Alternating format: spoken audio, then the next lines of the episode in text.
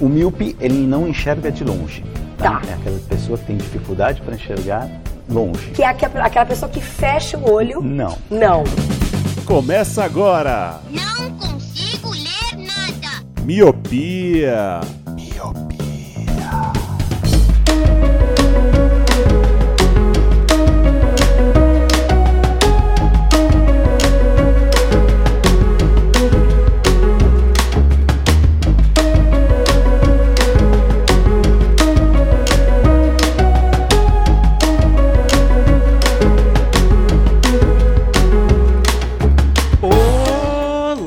Meu querido Miopi, seja muito bem-vindo, bem-vinda a mais um podcast Miopia. Fique à vontade, limpe suas lentes e ajeite seu fone porque estamos só começando. Eu sou o Leandro Oliveira. Eu sou a Brenda Dantas. E eu sou o Lu.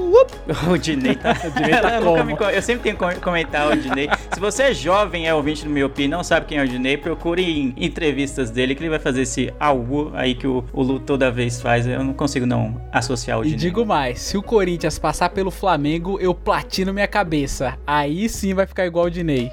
Porque o Dinei, ele era loirão, lembra? Ele era loura, é, já tá prometido, tá prometido já, viu? Eu não sei quando esse, esse podcast vai ao ar, já vai ter ido o jogo da volta, Corinthians e Flamengo? Não, porque é na terça, né? Quer sair na segunda. Esse episódio está indo ao ar, se dia eu estou louco, na segunda, dia 8, é isso? É E o isso. jogo é dia 9, né? Exato. Então, os ouvintes que pegarem o episódio fresquinho, assim, na segunda, vão ter esse saborzinho. E, por favor, cobrem o Lu, né? Cobrem. eu, eu não sei se eu vou conseguir torcer para que o, o Corinthians passe, mas certamente ver o Lu de cabelo descolorido ou platinado seria uma cena bem interessante. Eu ia falar isso, só o Lu pra me deixar em dúvida se eu torço pelo Corinthians ou não. Eu causo esse sentimento dúbio nas pessoas. Bem, bem complicado, mas já, já começou animado já. Eu tava com saudade de gravar, tenho que dizer isso, né? Da outra vez eu falei que eu só tava com saudade da Brenda, né? E a, não, eu falei que eu só tava com saudade do Lu e a Brenda falou, ah, que não sei o que, não sei o que. Mas na verdade agora eu estou com saudade dos dois, porque parece que faz 100 anos Aí. que a gente não grava. Parece. Porque a gente fica gravando drops, aí grava um que vai ao ar daqui dois meses, e grava um que depois vai ao ar daqui um mês. Então, pra quem tá ouvindo, toda semana tem episódio, mas pra gente, né, fazia um certo inverno aí que a gente não gravava junto. Então, sejam bem-vindos de volta à gravação do Miopia, porque eu estava com saudade, estava saudoso desse momento. Saudades também.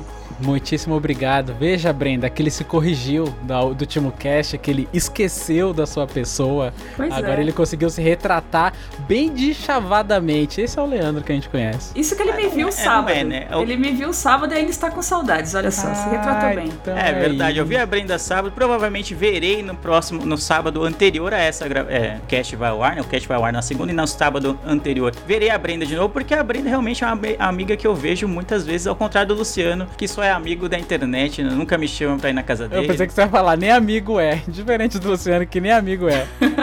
É, nunca me chama pra ir na casa dele, nunca tem um churrasquinho ali pra gente filar uma carne. Não, não, não tem, né? A Brenda não, né? A Brenda sempre me chama pra alguns Eu eventos. tinha que escolher entre comprar uma casa e uma carne pro churrasco. O que, que você acha que eu comprei? Infelizmente você escolheu uma casa. Isso me deixa bem, bem triste em relação à nossa amizade. Preços parecidos, inclusive. Nossa, bem parecido. Mas a gente tá se alongando bastante nessa abertura e eu não falei de algo que é muito importante. Luciano Jorge, se as pessoas gostam desse podcast, ouvem todos os episódios, estão sedentas por mais da gente, assim, o que, que elas podem fazer para apoiar financeiramente o Miopia? É muito fácil, ainda mais porque a gente precisa comprar carnes e casas. Então, se vocês gostam muito. Casa no plural, que beleza. É, porque tô, três pessoas que tem que comprar uma casa pra cada aqui, né? Mas é muito simples. Tem duas maneiras. A primeira maneira é pelo seu browser, que é pelo padrim.com.br barra podcast miopia. Tem dois planos lá, o de 5 e o de 1 um real. E também pela sua carteira virtual, o PicPay. Também com esses dois planos de 1 um e 5 reais. Um real você ganha o abraço virtual e 5 reais te dá direito a entrar num grupo com a gente e outros milhares de ouvintes para debater sobre amenidades do dia a dia. Qual é o assunto que tava rolando recentemente, Leandro? Pra dar aquele gostinho pra galera. Dá aquele gostinho, o possível fim do HBO Max, talvez seja até o tema do meu próximo Drops, que acho que é o próximo na fila aí. É a Warner, que é detentora do, da dos direitos, é dona da, da HBO e de outras grandes conglomerados de mídia, falou que vai juntar o, a, o Discovery Plus, se não me engano, Isso. com a HBO Max e vai fazer uma coisa só e vai focar em coisas que saiam pro cinema, então só vai ter blockbuster só. Então que eles vão lançar, eles não estão nem aí para aquelas sériezinhas que a gente gosta, né, que são mais baixo orçamento, né, que atrai atenção mais pelo roteiro, assim, eles não estão muito querendo não, eles querem explosão, querem DC, querem Homem-Aranha, não, querem Snyder Superman, Cut. Batman, Mulher Maravilha, é só isso que eles estão querendo, né? Então só o que os nerdolas adoram. É, então é uma pena, né? Ficar ficar até em suspenso como é que vão ficar as séries da HBO Max, né? Que tem boas séries, inclusive Rex, que a gente falou bem aqui já algumas vezes nesse podcast. Mas enfim, a gente se alongou de novo, saiu do tema. Eu queria dizer que também que além de financeiramente, você pode ajudar a gente quando você segue nas redes sociais, no Twitter ou no Instagram, arroba podcast miopia. A gente tá lá, tem os episódios novos. Você pode saber quando sai episódio, quando tem é, novidades no mundo da cultura pop, enfim. Você pode seguir a gente lá que também você ajuda. Quando sai o episódio, você dá o like, dá um RT, né? Postar no seu stories que você está ouvindo. Então tudo isso ajuda a gente a chegar a mais lugares. Mas muitas e muitas delongas depois, vamos subir a música e ir para o tema do cast.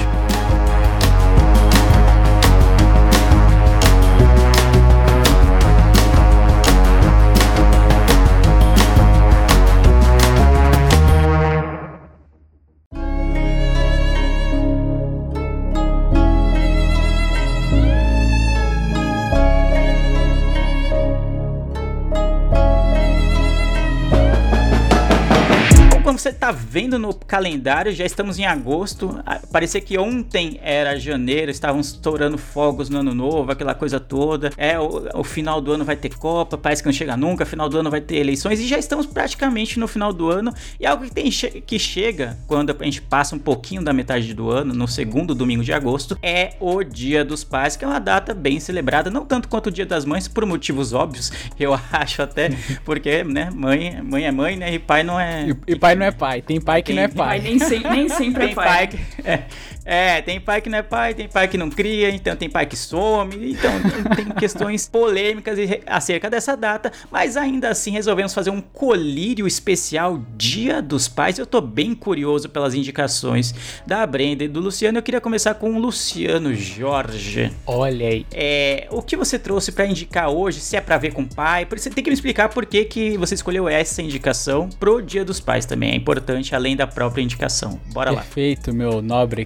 cavalheiro amigo da bancada, Leandro e Brenda também. Tá vendo? Tá vendo? Eu sou um cordial, Leandro. Aham. Pois bem, a minha indicação, Leandro, eu bati muito nessa tecla daí do o que é ser pai. Ser pai nem sempre é você doar o esperma. Ok. Ok? Perfeito? Ok. Então a minha indicação é uma indicação que aparentemente pra mim tinha passado despercebida. Em um, um breve momento eu tava ali zapeando pelo Star Plus, então já fica o spoiler aí que é uma série do Star Plus, que é a gloriosa série Bel Air. This time we'll try to make you forget who you are and where you came from. Don't let it do that. Damn! Jeffrey Thompson, house manager. Will, Oh, Viv! Ten years is a long time. let me show you around. Hillary. Will! Let's go find you something fit for a prince. What do you think? Yo, Uncle Phil! I'm glad you're safe. We'll talk later. Bel Air, para quem não sabe, é a readaptação da gloriosa série dos anos 90, Um Maluco no Pedaço, ou Fresh Prince of Bel Air. A série que ela agora ela foi lançada em 2022 com um conteúdo muito mais dramático acerca da, da história do porquê o Will saiu lá de- da Filadélfia. Para quem assistiu O Maluco no Pedaço na década de 90 ou posteriormente repetida milhares de vezes no SBT, a gente só sabia que ele tinha saído da Filadélfia e foi morar com os tios ali e os primos numa puta mansão com o tio banqueiro e tal. Tanto é que ela está localizada como uma sitcom. Já essa Bel Air de 2022, ela está categorizada como drama. Uma série que surgiu com uma fanart, né, mais ou menos assim, né? Um fã muito ferrenho da, do Maluco no Pedaço fez um mini curta, um mini doczinho, reimaginando como se a série fosse dramática. E aí o Will Smith olhou aquilo e falou: Caramba, isso é legal, hein? Foi lá, chamou o cara, trocou a ideia e fez a série sair. A série ela é muito boa, como a gente já conhece mais ou menos a, a história, é que o Will saiu da Filadélfia por alguma coisa que aconteceu e fez ele morar com os tios ricos em Bel Air. Essa série ela também retrata isso, só que ela começa mostrando bem a Filadélfia ali. A série começa na Filadélfia para você entender o que que causou, né, com o Will para poder ir morar com o tio Phil e companhia. E por que que eu falo que essa série ela tem muito mais carga dramática? Porque ela traz temas atuais, né, diferente da década de 90 ali que era coisa muito mais engraçadinha, às vezes tinha um, um peso ali, né, de, de alguma coisa sobre racismo e tal. Essa ela carrega muito mais essa história do racismo, a parte rica, o, o Carlton Banks ele tem vários problemas com o remédio, ele é o popular da escola, mas aí tem aquela, como ele é negro, né? Ele tá numa escola rica onde tem várias pessoas brancas. Cara, é muito boa. A Hillary, ela tem uma, ela é portada para hoje em dia como se ela fosse uma influência digital. Cara, é muito boa a série. Por que, que eu falo da história do pai agora, trazendo pra parte do pai? É que nem sempre pai é quem doa esperma, como eu falei, né? Mas é quem cria também. Porque o tio Phil na série dos anos 90 acaba tendo essa carga de pai pro Will, né? Que veio da Filadélfia como se fosse um lugar mais perigoso. E nessa série nova, ela também traz essa carga, né? Porque o, o pai do Will é sumido, ele não sabe o que aconteceu. E o, o tio Phil, ele acaba dando, né, todos os conselhos que o Will precisa, toda a parte de pai que ele não teve. E aí, conforme a série vai desenrolando, você vai entendendo o que, que aconteceu com o pai dele. É, o tio Phil agora, ele não é um banqueiro, ele é um advogado e tá tentando um, um cargo na política. E tem toda a questão do será que eu vou esconder o meu sobrinho? Não escondo meu sobrinho porque o meu sobrinho veio da quebrada. Só que ele precisa se reconectar com a galera da quebrada, então ele usa o Will. Então tem vários temas assim, muito mais dramático, muito mais pesado. Tem as, as partes de comédias e tal, que é, é bem rasas assim, mas a parte dramática e a questão da sociedade é muito mais visível na série. E eu gostei bastante, cara. Eu indico. Ela terminou de um jeito como parece que vai ter uma segunda temporada. Ela termina com um ganchozinho ali que você fica, caramba, quero ver o que vai acontecer.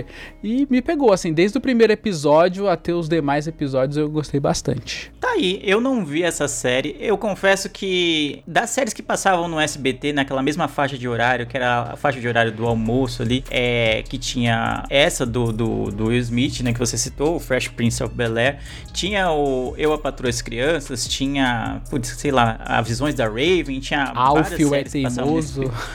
Alfio é teimoso. Arnold. Enfim, tinha Arnold, tinha Chaves, tinha uma, uma, miscelânea de coisas que passavam no SBT nesse horário. É, essa do, do Will Smith não era que eu curtia mais, né? E, tipo, eu, então eu acabei vendo poucos episódios, então eu não tenho tanto esse apelo nostálgico que muita gente tem com o um Maluco no Pedaço, mas eu consigo entender completamente esse apelo, né? E, e, do porquê existe, não é nem um reboot, né? É quase um, é um prequel, pode-se dizer assim, é, ou, ou não? É um, ou é uma realidade eu acho alternativa? Que é um reboot é, contado de uma maneira diferente. Eu acho que tô mais pro lado do reboot, assim, sabe? Só que com outro tipo de, de carga. Porque os personagens estão todos ali, né? A Hillary, é, o Calton, até o mordomo que uhum. fazia, na década de 90 fazia sentido ter um mordomo na casa de rico. Essa não é o mordomo, é o chefe da segurança.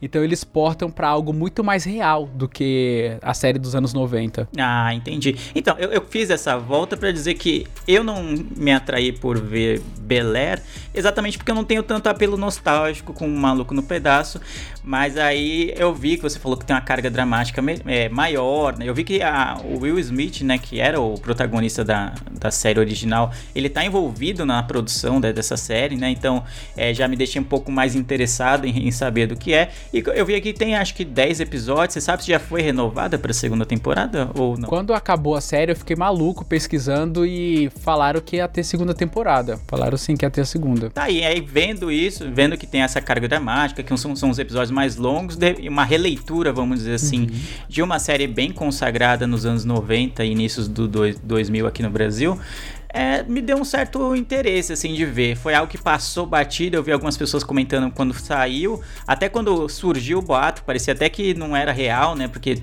tem tanto reboot, tanto remake de coisas assim, que às vezes o pessoal solta uns posters fake lá e o pessoal às vezes acredita em coisas que não, não vai rolar, né?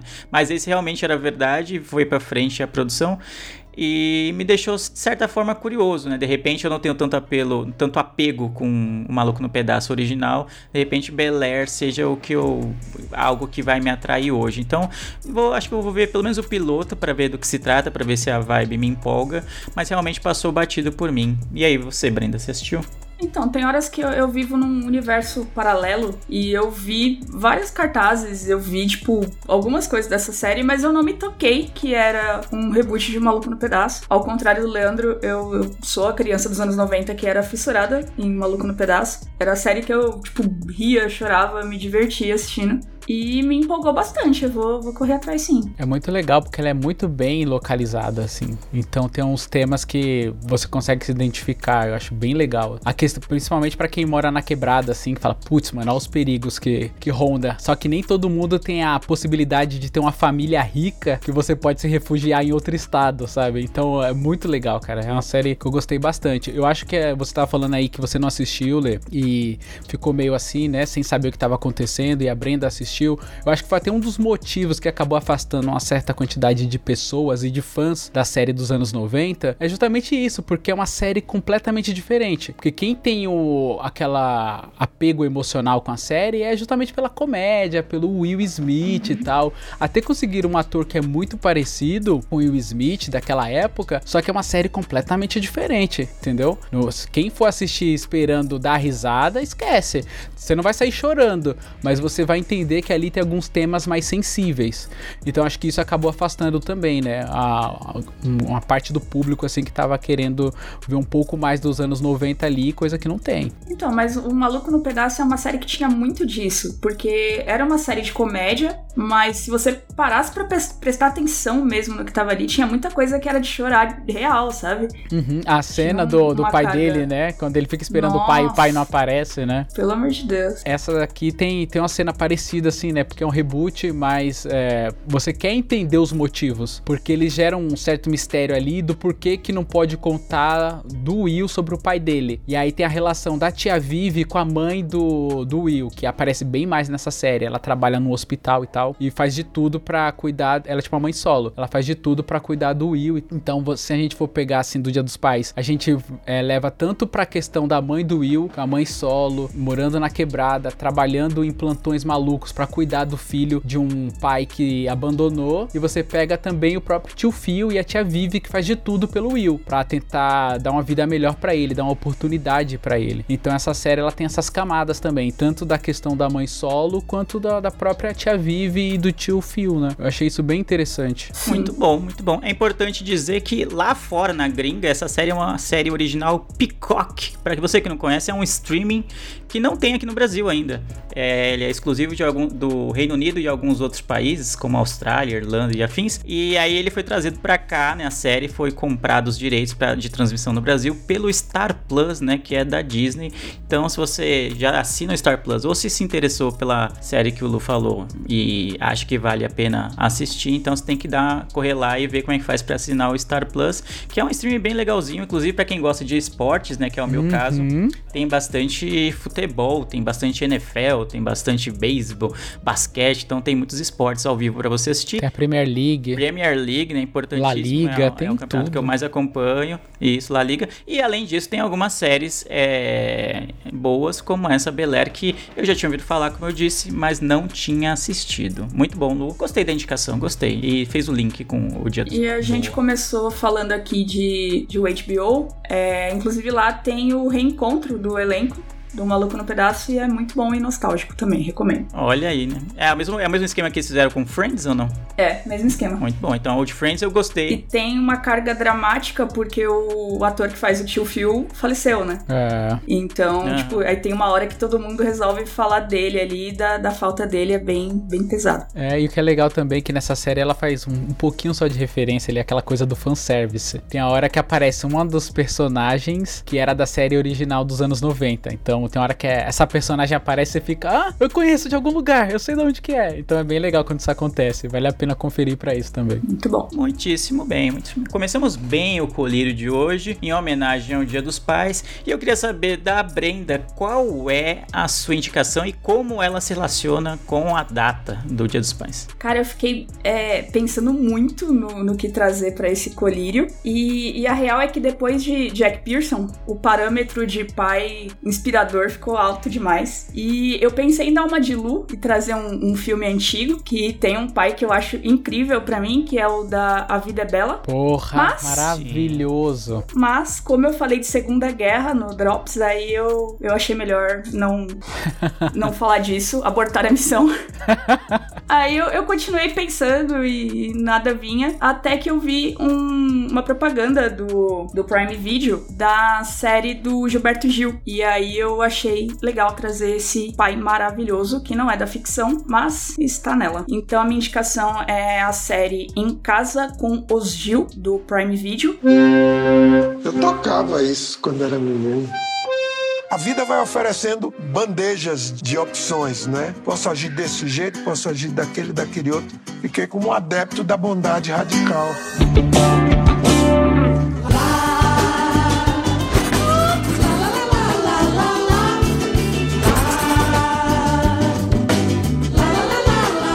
Cada um tem que defender uma música pra estar no show da turnê. Foi 100% uma escolha sentimental. Minha música é barato total. É esotérica. Blues nordestino. Essa visão superficial de relação É isso, conturbada entre filho e madrasta. Falta ainda uma coisa que a vida vai te dar, que é a empatia. Eu cheguei aqui de bicona, mas eu acho que você tem que baixar sua bola. Tem um formato de reality show barra documentário e traz a, a- o Gil e a família, a pequena família dele. É, a série estreou em junho, eu acho, e basicamente mostra a, fa- a família reunida no aniversário de 79 anos do, desse patriarca, né? Pra planejar a turnê de comemoração dos 80 anos dele, que rolou agora na, na Europa. Acho que foi a- agora mês de julho. E essa série foi gravada ano passado, obviamente, né? E a turnê rolou é, agora. E aí eles estão planejando, acho que vai rolar, né? Já quase uma certeza, que é a segunda temporada, que é Viajando com os Gil. E aí eles vão mostrar os bastidores dessa, dessa turnê. Mas, enfim, é... por que, que eu escolhi essa série, né? É, me veio a certeza, né, quando eu tava assistindo, que o Gil conta é, quando ele tinha dois ou três anos de idade e a mãe dele perguntou o que, que ele queria ser quando crescer. E ele respondeu que ele queria ser musiqueiro e pai de menino. E hoje ele é pai de muitos meninos, né? E avô e bisavô de mais alguns. É, o que me pegou bastante é como um cara que ninguém dava nada, maconheiro, vagabundo, hippie, e porra, que família linda, unida e com uma coisa que pouco se vê hoje em dia, que é o respeito, tanto é, dos mais jovens com os mais velhos e dos mais velhos respeitar também aquela criança é, que tem opinião, tem voz, sabe? Tipo, tem o que dizer. E eu fiquei pensando que coisa louca você sozinho, com a sua família, conseguir organizar um show inteiro. Tipo, tem quem toca violão, guitarra, bateria, percussão, pandeiro, voz, backing vocal, tudo, tipo, entre seus filhos e seus netos, velho. É, tipo, é isso. É muito louco. E a série é, começa, assim, tipo, com a árvore genealógica dele na, na parede. Aí, tipo, os quadros, assim, com a, com a família Gil. E, e é muito bacana como eles dão destaque é, para todo mundo. Coisas bestas do dia a dia. Tipo, eles passam 15 dias juntos, se eu não me engano. E tem umas, umas discussões, assim, bem bacanas sobre peso de, de pôr o sobrenome Gil nos filhos. Tem uma hora que eles estão falando sobre futebol e a maioria é torcedor do Flamengo. E aí o Gil pergunta do jogo, se o Flamengo ganhou ou perdeu. E aí o filho dele meio que é, fala que perdeu e meio que tenta justificar, né, o porquê que o Flamengo perdeu. E aí ele corta o filho e fala que, que não tem essa. Tipo, só tem três coisas pra dizer sobre um jogo. Ou ganhou, ou perdeu, ou empatou. E é isso, tipo, é, se o time só ganha, não é um jogo. Isso não é jogo. E aí ele até cita o Chelsea, que ele fala que é o, o time dele do coração. E ele fala que no hino é, do Chelsea, o Leandro pode me, me dizer se é isso mesmo, que eles falam no hino que é, é. Como é que é que ele fala? Que o objetivo é vencer, mas que não é, tipo, uma certeza, entendeu? Tipo, o time tá indo com o objetivo de vencer. E o Leandro fala se é isso mesmo ou não. Eu vou ficar devendo aqui. Eu poderia pesquisar agora na hora, assim, o, a letra do hino do Chelsea e falar, nossa, sim, eu sabia desde muito sempre. Se você quiser, Leandro, eu corto aqui, entendeu? Você pesquisa, aí eu edito, aí você fala. é, não. Eu, eu, eu trago pros ouvintes a verdade aqui. Eu trago, apesar da gente ter o poder da edição a nosso favor, o Chelsea, apesar de eu acompanhar bastante a Premier League, como eu citei até durante a indicação do Lu, eu sou torcedor do Liverpool, né? Que é um, um dos grandes rivais do Chelsea. Então, realmente, o hino do Chelsea eu vou ficar devendo se tem essa parte na letra do hino e tal. Mas eu gostei da, da desse gancho para falar do, do documentário. É um documentário que eu não vi, mas, tipo, já me atrai bastante, um pouquinho mais até do que a série que o Lu indicou, e eu explico por quê. Eu gosto de documentários, sei lá, sobre coisas entre aspas, simples, né? Teoricamente, o que eu imagino que vai passar no documentário da, da Amazon sobre a família do Gilberto Gil seja mais um dia normal, da, ou mais alguns dias normais naquela família, entendeu? É tipo um sábado à tarde, um domingo à tarde, um dia qualquer, só que a, a família deles é muito diferente, vamos dizer assim, da maioria das famílias. Eles têm muitas pessoas ligadas à música, muitos instrumentistas, muitos músicos e tal. Então, isso se torna extraordinário, mas na verdade é um dia simples. E eu gosto muito de produções que pega algo muito simples e joga uma lupa gigantesca em cima daquilo pra gente estar tá dentro desse da, da, família, saber como que é que eles vivem. Gosto muito de documentários, sei lá, sobre futebol também, já que eu, a, a, Brenda citou por causa do, do, Flamengo e do Chelsea, que às vezes pega uma temporada que o time não ganhou nada, mas é interessante demais ver o vestiário depois de uma derrota, ver como o treinador é, lida com, com isso, como que ele motiva os jogadores para ganhar de novo. E um dia na família do Gilberto Gil, para mim, eu acho que valeria muito a pena de acompanhar. Então, para mim já tá vendida, eu não sabia, não, passou batido por mim a existência desse documentário.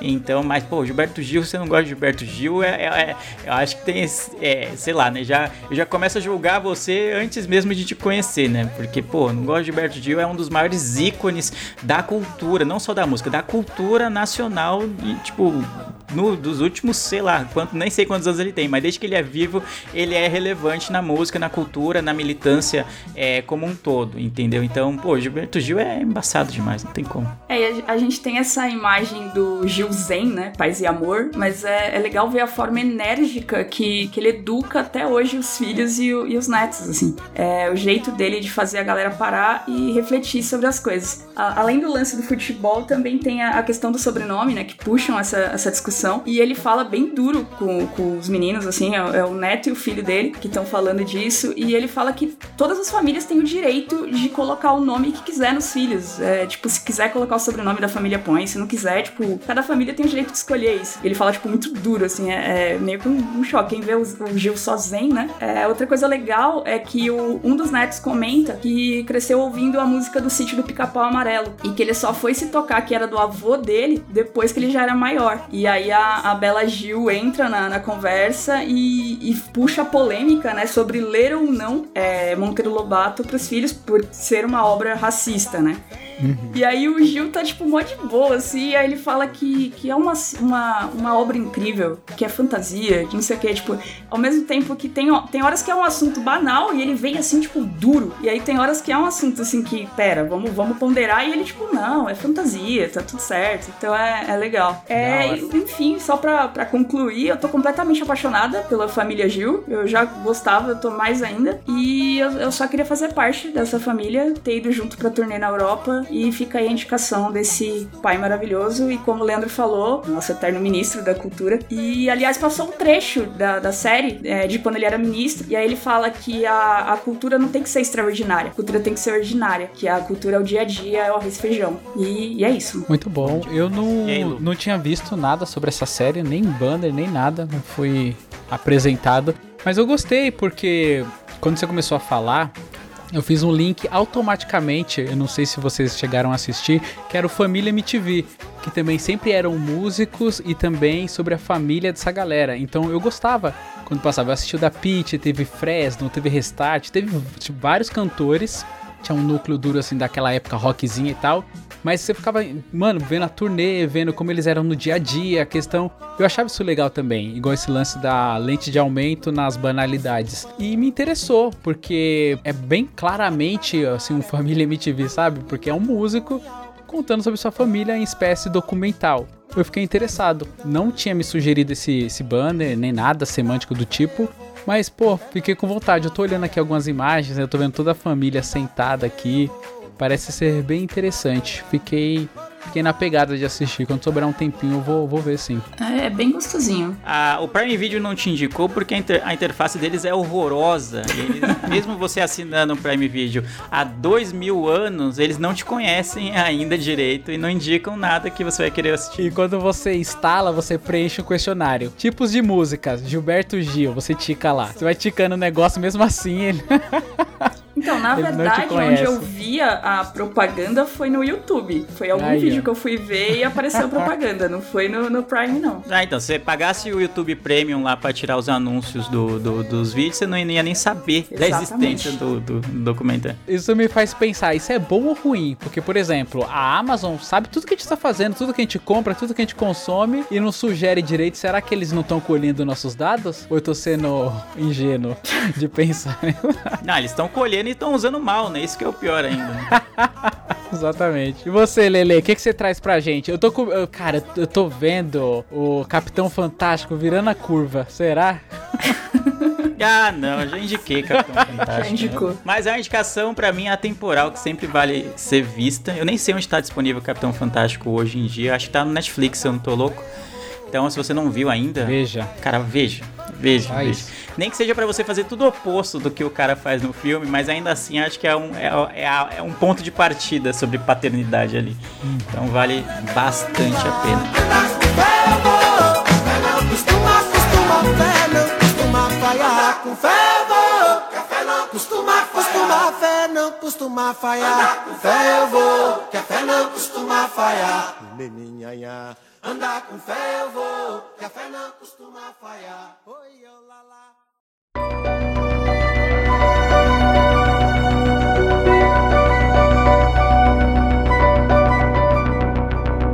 Eu vou trazer uma série, né? Eu não vejo mais filmes. Eu queria confessar isso pra vocês que eu tenho dificuldade enorme de ver filmes ultimamente. Sei lá, você me dá uma série com 20 episódios, cada um de uma hora pra assistir, eu vou ver em 10 dias, provavelmente. Você me vê um filme de duas horas e meia, eu fico com uma preguiça, fico enrolando, não vejo e acabo deixando pra lá. Mas hoje eu queria assistir. Eu queria assistir, ó. Queria assistir, continuar assistindo, é verdade, porque ainda não terminei. Mas eu queria indicar uma série nesse colírio Dia dos Pais e depois eu explico um pouco da relação que eu tracei pra que ela fosse minha indicação de hoje. É a série da Apple TV Plus chamada For All Mankind. Stand by for liftoff. 3, 2,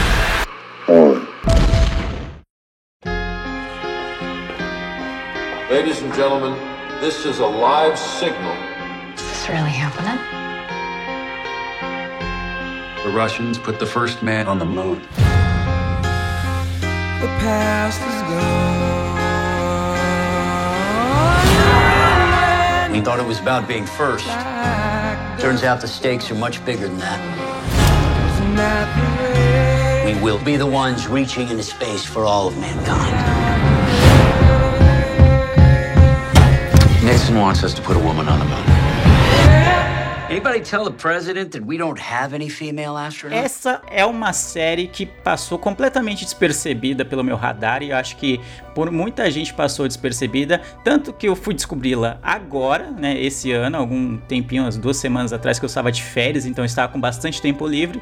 Fui caçar séries novas pra ver e achei essa na Apple TV Plus, que é um streaming é, que tem sido um custo-benefício incrível, porque custa pouco, é R$ 9,90 por mês, e tem boas séries lá que a gente já falou Quem diria falar isso da Apple, né? eu acho que é a única coisa barata da Apple. Eu acho que alguém colocou o preço errado lá e ninguém se tocou até hoje, que, que é só R$ 9,90. O carinha com a maquininha, né, precificando as coisas assim. Igual no É, eu mercado, acho que era pra ser no- R$ 99,90, sabe? E eles colocaram errado. Eu já é falei possível. aqui e eu vou repetir. Eu acho que é a forma deles de retribuir para a sociedade o tanto de dinheiro que eles pegam. É, é isso. É, eu acho que é, sabe, que nem você tem que, quando você vai construir um prédio, você tem que plantar umas árvores para compensar o impacto ambiental. Acho que é essa, esse é o Apple TV Plus. É tipo, como vou ajudar pessoas? É isso. É, exato. Deve ser essa compensação aí lá. Enfim, eu enrolei bastante, mas For All Mankind foi uma surpresa porque ela já tá na terceira temporada e foi renovada pra quarta, então já vou começar dizendo isso. Ela já tem três temporadas, todas de 10 episódios. Os episódios são longos, é, em média tem uma hora cada episódio. Mas em que consiste essa série?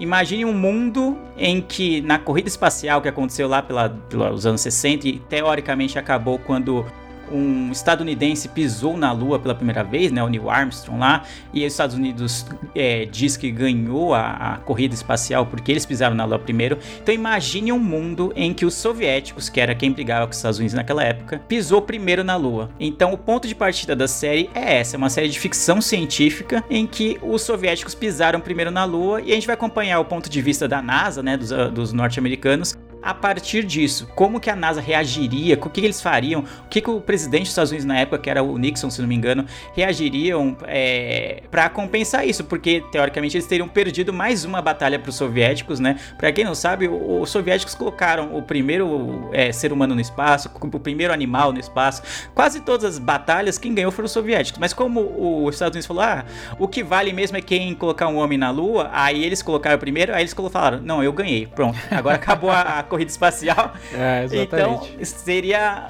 É, é, eu acho muito fantástico, tipo, séries que o ponto de partida, ou obras cujo ponto de partida é imaginar um mundo distópico em que uma pequena coisa, ou então um pequeno feito, é alterado na realidade normal, e a partir disso tudo é alterado. Então é uma pequena mudança, entre aspas, porque os soviéticos pisaram na Lua primeiro, e aí é óbvio, os Estados Unidos não ia deixar barato. Então, lá no universo da série, eles inventam outras métricas que eles podem. Não, ah, eles colocaram o primeiro homem na Lua, então a gente vai colocar, sei lá, a primeira mulher na Lua. Ah, eles fizeram a primeira mulher na Lua, então a gente vai fazer a primeira base para humanos viverem na Lua. Então vira uma coisa de maluco, assim. Então, e é uma ficção científica muito densa, assim, mas não é densa no ponto de, de você ficar, nossa, muito técnica, ficar falando, falando só de números, cálculos é, de engenharia sobre é, é, meteoritos, sobre a Lua, sobre o espaço. Não.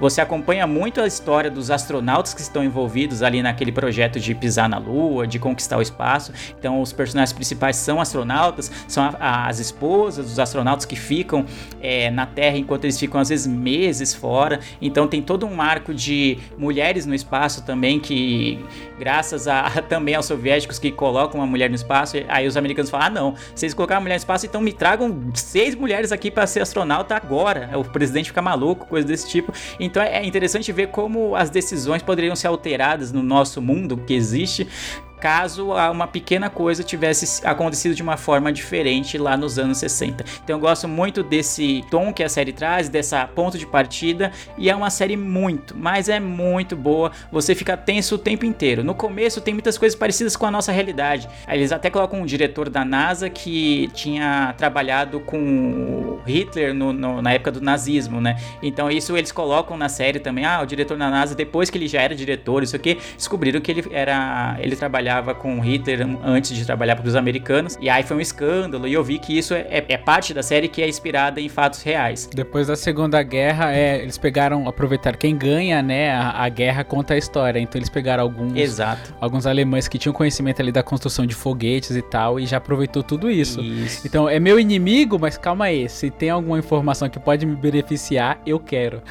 Exatamente. E o que é legal dessa série é que, como ela não. Ela, tipo, se inspira livremente no que aconteceu na história, no começo tem coisas bem parecidas, como isso que eu falei do diretor na NASA, que era envolvido com o nazismo. Só que depois, a partir do momento que os soviéticos pisam na Lua e isso realmente não aconteceu é, na nossa realidade, tudo vira uma loucura, porque você não sabe exatamente o que esperar. Será que o que vai acontecer agora? Eles vão colocar pessoas na Lua? Eles vão para Marte? Você não sabe. E então a todo momento eles conseguem criar um clímax, mesmo seja numa série muito de diálogo, não tem explosões, não tem tanta ação assim, tem os lançamentos dos foguetes tem eles lá em órbita, tem eles no espaço, na Lua, tem. Mas a boa parte da série é feita por diálogos, assim, e tem personagens muito, muito bons. Então você não sabe o que, que vai acontecer, porque os, literalmente o céu é o limite. É, é isso. A partir do momento que os soviéticos pisaram na Lua e não os americanos, você fala, mano, e aí agora? Então tem muitas coisas que são bem mirabolantes, assim, mas que a partir de uma realidade que é alternativa, tá valendo, tá dentro daquela ficção científica que eles criaram. Então é muito, muito, muito boa mesmo. E a minha ligação com para escolher essa pro Dia dos Pais é, é, é, pensar assim que seria uma série que eu acho que meu pai gostaria de ver. Meu pai hoje não assiste mais tantas coisas, assim, ele não tá tão com a cabeça nisso de, de assistir coisas, mas acho que seria uma série que ele, pô, se ele tivesse com cabeça para isso, ele, ele gostaria muito de ver, porque acho que na época dele, meu pai nasceu em 1952, então ele nasceu enquanto essa batalha, né, a corrida espacial, tava rolando nos Estados Unidos, rolando na União Soviética, então isso mexia com o imaginário de muitas pessoas, de muitos homens, muitas mulheres, de pensar, pô, ah, imagina se eu fosse astronauta, né, imagina se eu tivesse, é, se tivesse astronauta brasileiro, se o Brasil fosse levar pessoas à Lua, então na época dele era algo que era um assunto que tava à tona, assim, o tempo inteiro. Em alguns momentos da série passa as pessoas, sei lá, acompanhando pelo rádio, pela TV, juntas lá em família, acompanhando o lançamento de foguetes. É um bagulho muito surreal, assim. Eu sei que quando foi em 1969, quando o homem pisou na Lua pela primeira vez, teve isso aqui até no Brasil. Então, para ver a dimensão desse fato, é óbvio que para os é, estadunidenses é algo muito mais próximo deles, porque é algo que acontece no quintal deles, né? Então, são pessoas que ele conhece, são astronautas que são compatriotas deles e tal. Então, tem toda aquela coisa de poder também. Ah, os Estados Unidos pisou na Lua, aquela coisa toda, né? De se reafirmar como uma nação poderosa. Mas tá muito enraizada no que é o americano médio também. Então, eles se reúnem, eles choram quando o foguete é, é bem sucedido, ou então choram de tristeza quando acontece algum acidente, uma explosão, algo que não sai como planejado. E eu acho muito, muito legal. Então, acho que é uma série que é, pais da geração do, do, da, que é o meu pai, assim, né? Um pouco mais velhos, né? Da, dessa época, assim, gostariam de ver, porque a gente tá muito acostumado com ficção científica e é a partir daí que veio, sei lá, Star Trek, veio Star Wars, pensando em como seria uma, uma, algo no espaço, né? E, até, e fazem sucesso até hoje. Essa série reimagina como seria a corrida espacial, que é um assunto que talvez para nós hoje seja algo, tá, mas corrida espacial, que tipo, grande coisa, que o pessoal já tá pensando em viver em Marte, né? Pensando em, é, sei lá, em civis indo pro espaço, uma coisa muito. É, mas é ainda acho que muito distante da nossa realidade, mas eu gosto de como a série aborda isso. E além disso, tem muito do, do, da questão familiar. Os astronautas ficam, sei lá, por 100, 200 dias, às vezes, no espaço, fora de casa. E eles têm filhos, eles têm esposa. Então passa muito o papel, às vezes, das mulheres é, tendo que tomar o papel de pai, assim, de, de criar o filho por, pelos dois, porque o marido tá no espaço. E ela não pode reclamar com o marido, pô, ele tá fazendo, entre aspas, um servindo a nação, desbravando lugares que ninguém nunca antes é, é, visitou, e aquela coisa toda. Então, para pro país deles, eles são heróis, né? Heróis nacionais. Ganham condecoração do presidente. Mas dentro de casa é ela que fica lá com o B.O. de cuidar do filho, de, de fazer lição de casa, de ajudar ele a, a, a, aprender as coisas que ele tem que aprender e tal. E, e é, isso é muito presente na série. E até em dado momento, quando as mulheres começam a, também a se tornar astronautas, que não é exatamente pelo caso dessa competição com os soviéticos, então passa o oposto, né? De, de homens que acabam. Tem um lá. É, o cara, tipo, ele é esposo da, da primeira mulher que vai pro espaço, né? Dos Estados Unidos. Então, tipo, tem um grupo de mulheres, que são as mulheres dos astronautas, que estão acostumadas a acompanhar os lançamentos. Tem, tipo, elas vão na casa das outras. Tem, tipo, um, um, grupo de apoio, vamos dizer assim, porque elas estão acostumadas com aquilo. E aí ele é o único homem presente no rolê, porque só tem uma astronauta mulher, né? E ele fica todo deslocado, assim, meio sem saber o que fazer e tal. E ele acaba criando uma amizade com a, a esposa do protagonista, né? Que é o Ed Baldwin, que ele é o principal astronauta. Ele é um piloto muito experiente, é o principal piloto, assim, dos Estados Unidos. E a mulher dele é, acaba ganhando um papel central porque ela tá quase sempre sozinha, tentando criar o filho.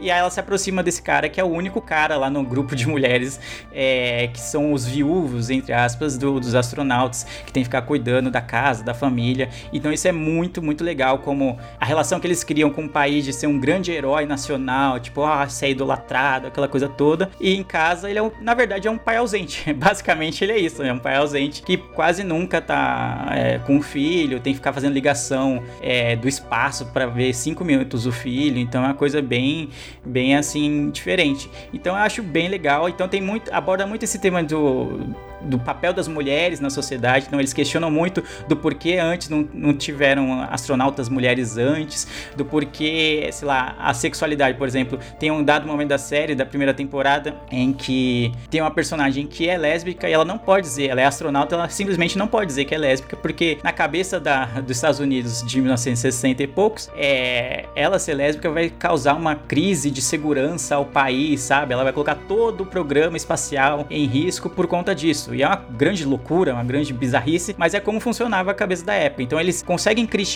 isso mostrando como que era a sociedade, era atrasado naquele, naquele tempo. Então tem mostra muito do que é a convivência familiar desses astronautas, dessas pessoas diretores que trabalham na NASA, também passa bastante da realidade do dia da NASA e também passa a parte da ficção científica que atrai bastante é, para quem curte esse tipo de assunto, que é o meu caso, de como seria uma corrida espacial com um final diferente, vamos dizer assim. Então é isso, é For All Mankind, tem três temporadas, foi renovada para quarta temporada e tá no Apple TV Plus. Eu assisti essa série, comecei a assistir, eu gostei bastante. É legal essa parte da glamorização do astronauta também, né? Muito legal porque você vira um herói americano. E quando eu comecei a assistir Sim. essa série, eu falei, caramba, eu tava esperando, porque assim, eu, eu sou meu entusiasta da corrida espacial e tal. Aí quando começou a série, eu não tinha pegado spoiler, não sabia de nada que tava acontecendo. Então quando começa a série naquele clima de que os americanos vão pisar na lua primeiro, até a questão da primeira coisa que o americano vai falar e falou, né? Um grande passo para uma. Sim. Toda aquela coisa, você já fica esperando porque você já conhece. É meio que default da sociedade. Aí quando de repente você descobre quem pisou na lua foi um soviético e até as primeiras palavras precisa de uma tradução que os caras nem sabem o que que falou, o que que falaram, o que que ele falou, a primeira coisa que ele falou. Então é muito da hora. Eu gostei bastante, me pegou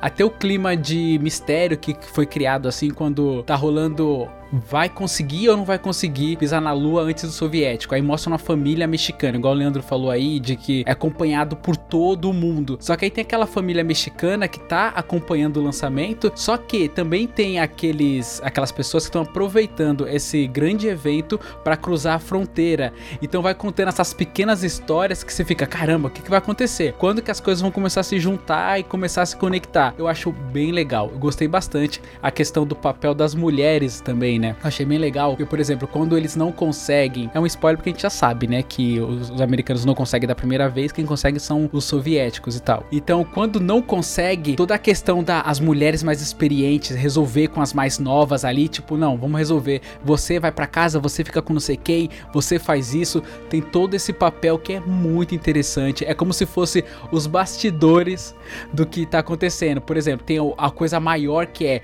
o homem pisar na lua, o homem viajar ao espaço espaço, só que as pessoas esquecem do que, que acontece na Terra, né? Das mulheres que estão aqui na Terra, podem ficar viúvas, é, é muito perigoso, né? Um lançamento de um foguete e tal. Então eu achei muito interessante. Eu comecei a assistir, eu não terminei de ver, mas eu tô muito entusiasmado para terminar. Tem tanta coisa para assistir que eu acabo assistindo outras coisas durante, né, esse processo, mas é muito boa. É uma boa indicação e eu também valido aqui com o selinho Luciano de indicações. Eu não vi ainda, mas me, me, interessou. Eu já tô com uma lista grande de séries para assistir no, no, Apple TV e só tá aumentando, mas tá, tá na lista. Aposto que Slow Horse tá, né? É muito boa, inclusive. É, então, eu, pior que eu, eu só assisti a Ruptura, que a gente fez o, o, o cast, e aí eu fui colocando séries assim do, do Apple TV na, na lista e só que eu não, não, não coloquei para ver, preciso. Mas eu, eu concordo com o Leandro, é, eu não convivo mais com, com meu pai mas eu consegui visualizar o meu pai se empolgando com essa série, só com a narrativa do Leandro. é, basicamente é, é, algo que era presente, né? No, sei lá, no, é que a gente vem de umas gerações depois, né? Pra gente, ah, beleza, o homem sempre teve no espaço, o homem sempre fez isso, né? A, a NASA sempre fez aquilo e tal. Então a gente acompanhou mais o, sei lá, o declínio já da União Soviética, né? E tudo. Então, ver uma perspectiva diferente pra mim, eu falei, putz, é isso, mano. Caramba, já me atraiu no, só na premissa. E aí eles conseguem criar, se falar, ah, pô, pode ser uma série só de diálogo, pode ser meio tediosa. Não, é uma hora de episódio e muitas vezes eu fico assim na ponta da cadeira, sabe? Quando você fica inclinado assim, meu, o que, que vai acontecer? Porque realmente não passa de um. Depois do primeiro episódio, a partir do que tem ali, tudo é novidade para mim. Nada é do, de, da forma que aconteceu de verdade. Então é tudo uma, uma realidade alternativa. Então tudo é novo, mano. É muito, muito bom. Então eles conseguem fazer de um jeito a cinematografia assim da série, a edição, o som, tudo o ambiente, a atuação também tem atuações muito boas, cria aquela, aquele clima de eu não faço ideia de como vai ter ser o desfecho.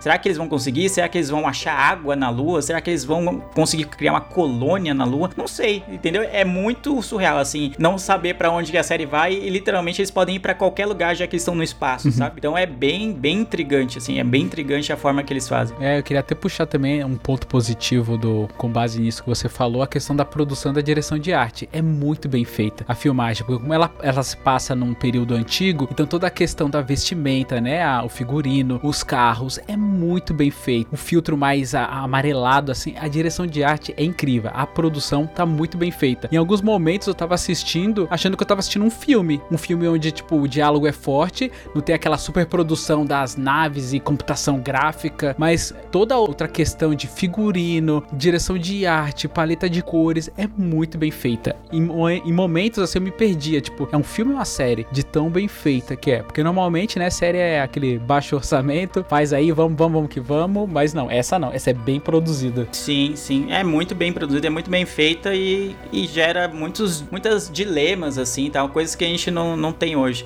Em dado momento da série, é, tem um astronauta estadunidense lá numa base, numa parte da Lua, e tem um astronauta, um cosmonauta, né, soviético em outra parte lá do, da Lua. E em dado momento eles se encontram lá e o americano tem todo aquele. O, o astronauta americano tem todo aquele jeito bem americano de ser. Não, mas se você tá na minha parte da Lua, você tá é, invadindo o, a minha parte da cratera. Isso que... O cara é nacionalista na Lua, né?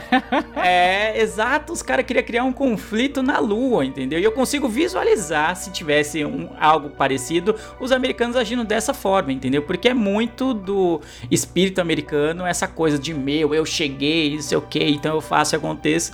E aí o cosmonauta fala muito isso. Ele, ah, nossa, vocês americanos têm sempre essa coisa de meu isso, meu aquilo, eu cheguei tipo a lua é de todos. E quem chegou aqui primeiro foi a gente. Então, o que, que você tá falando que é minha parte da cratera, minha parte da lua? Não existe isso, cara. Não existe.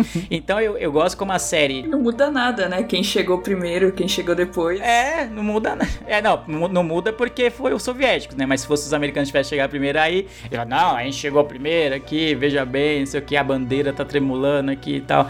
Então, é, é interessante ver como eles colocam isso. Apesar de ser uma série focada na NASA, muito, a, gente, a maior parte do tempo a gente tá vendo pelo lado dos Estados Unidos, é, o roteiro da série usa muito isso para criticar a própria, o próprio jeito americano de ser, né? Essa coisa do, do cowboy que vai desbravando lugares novos e vai, e onde ele chega é dele e acabou. Eles vão muito criticando sutilmente, assim. Talvez quem quer mais o pessoal assim mais nacionalista, o pessoal mais conservador, assim, americano, mais meio Trump, né? Vamos dizer assim, talvez nem perceba, assim, fala, não, pô, tá certo, é isso aí mesmo, a gente chegou na lua, a lua é nossa. Mesmo quem chegue depois, não percebe, né? Mas para quem tá olhando com um olhar mais atento, assim, vê as nuances da crítica que o roteiro da série faz. Então é bem legal, bem legal mesmo, vale muito a pena. 10, são 30 episódios, né? Porque são 10 em cada temporada. Eu terminei a, hoje a, a, a, primeira temporada, assim, e já deixo o gancho bom pra segunda do que vai acontecer. Então, cara, e tem bastante. Eles, eu falei que tem protagonistas, mas meio que toda hora eles focam em personagens diferentes, em astronautas diferentes, e,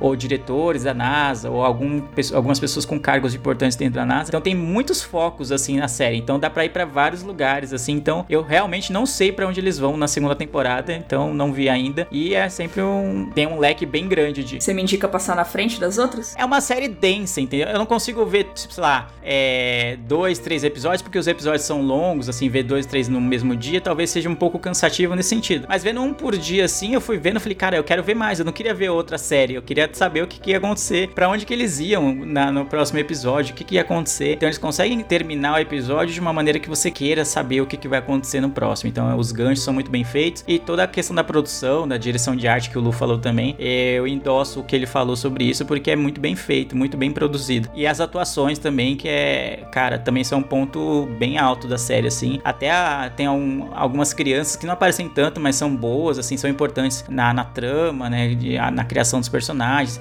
As esposas também que eu falei que ficam muito em foco porque os astronautas estão o tempo inteiro fora, né? Então, às vezes é muito parado, né, pros astronautas. Eles têm que, às vezes, às vezes ficar esperando a outra nave vir para substituir ele, para fazer isso, para fazer não sei o que. Então, eles conseguem dar voz à, à família desses astronautas, ao governo dos Estados Unidos. Então, eles simulam diálogos entre, os entre o presidente da, dos Estados Unidos e o diretor da NASA e tal. É bem legal a maneira que eles lidam assim com essa realidade alternativa. Então, fica aí minha indicação For All Mankind do Apple TV Plus. Me convenceu. Vou, vou assistir. Boa.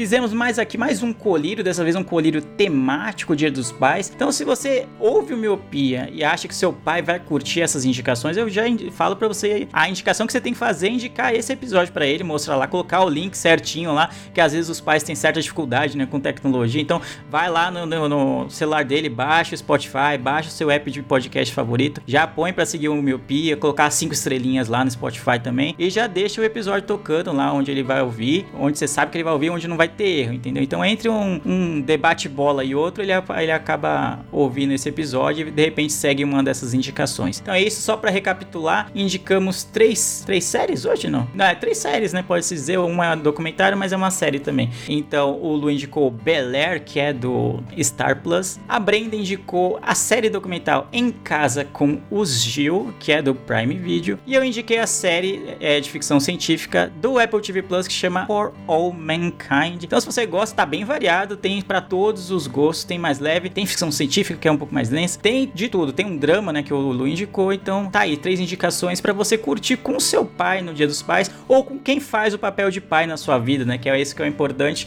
Às vezes, como o que que você falou no começo, Lu, né? Às vezes não é só o pai, não é só o que dá o esperma, é isso? O doador de esperma. pai é quem cria e pai é quem tá presente, quem faz esse papel no seu dia a dia, independente se ele é, é seu parente de sangue ou não. Então é isso, feliz dia dos pais a todos. Voltamos Obrigado. no próximo episódio e até lá. Tchau. Tchau, tchau. Tchau, tchau. Feliz Dia dos Pais pra mim. não vi ninguém Ah, é falando verdade, da você- série da minha Verdade. vida. Isso aí é Globo Feliz Dia dos. Pais, Lu. Obrigado, obrigado pela gentileza. Deixa eu parar aqui. Você não é só doador, né? É, não, não. Tamo junto e misturado aqui.